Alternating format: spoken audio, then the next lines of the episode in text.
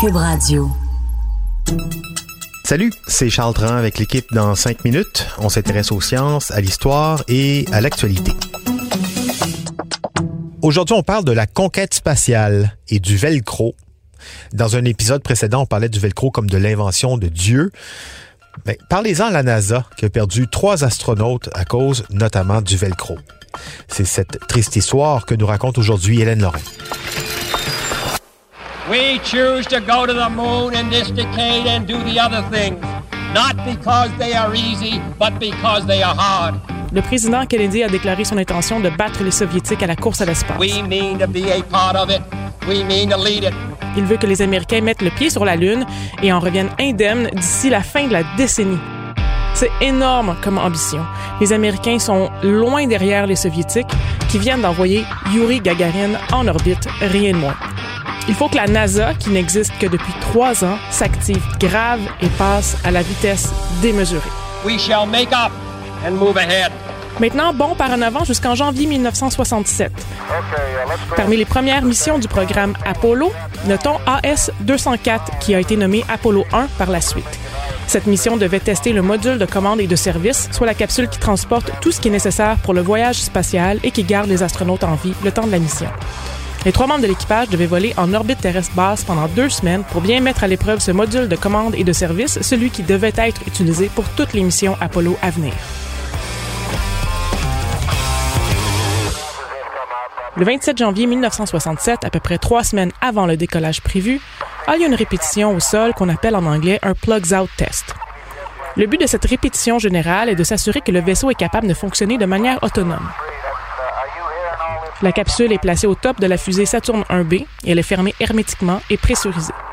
Les communications se font par radio, comme avant le décollage. Mais il n'y a pas de carburant et les systèmes pyrotechniques comme les boulons explosifs sont désactivés. Ce qui veut dire que ce test est considéré comme de routine, peu risqué par la NASA. Ceci aura son importance pour le reste de l'histoire.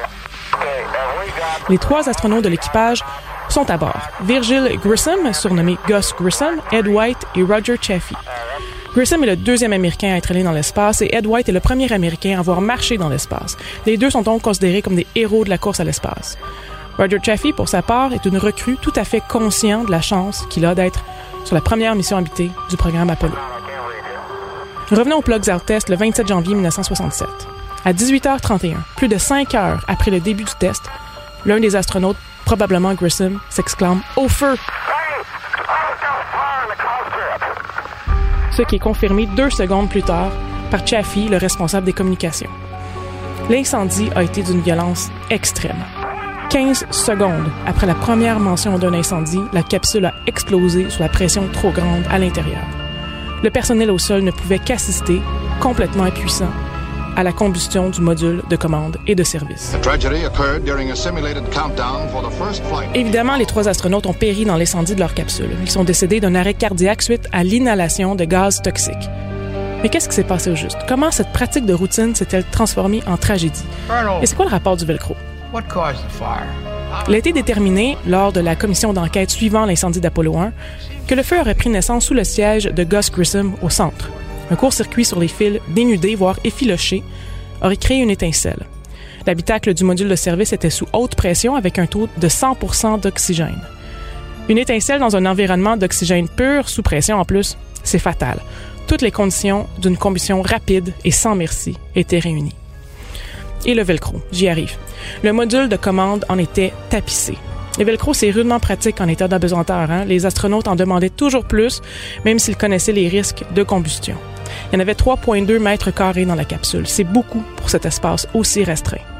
Sans surprise, le velcro a été un facteur aggravant dans la tragédie d'Apollo 1. Suite à la tragédie le rapport de la commission d'enquête, le programme Apollo reprend du service avec Apollo 4 le 9 novembre 1967, c'est-à-dire un peu plus de neuf mois après l'incendie fatal. Apollo 4 est un vol sans équipage. Le vol avec équipage suivant est Apollo 7, qui a lieu en octobre 1968. Et c'est avec Apollo 11 en juillet 1969 que le programme culmine. Des hommes marchent sur la Lune et reviennent sains et saufs sur Terre. L'ambitieux objectif du président Kennedy, qui semblait invraisemblable en 1961, a bel et bien été réalisé. Mais ça a été réalisé à quel prix? Selon plusieurs récits relatant l'époque, les ingénieurs et les travailleurs de la NASA, incluant les astronautes qui mettaient leur vie en jeu après tout, étaient pris de la go fever, un état d'esprit les faisant ignorer les risques, même les plus évidents, afin d'avancer le plus rapidement possible pour battre les soviétiques à la course à l'espace. Est-ce que Grissom, White et Chaffee ont péri de cette go fever? Certainement. Est-ce qu'ils sont décédés pour rien? Absolument pas. La commission d'enquête a permis de découvrir d'énormes problèmes tant du côté organisationnel que du côté du module de commande et de service lui-même. Les problèmes et les accidents se seraient inévitablement accumulés et il y aurait eu beaucoup plus que seulement trois astronautes qui seraient morts. Mort pour la bonne cause, euh, sans doute que les familles de ces astronautes, de ces trois astronautes, se sont réconfortées avec ça. Merci Hélène Lorrain. C'était en cinq minutes.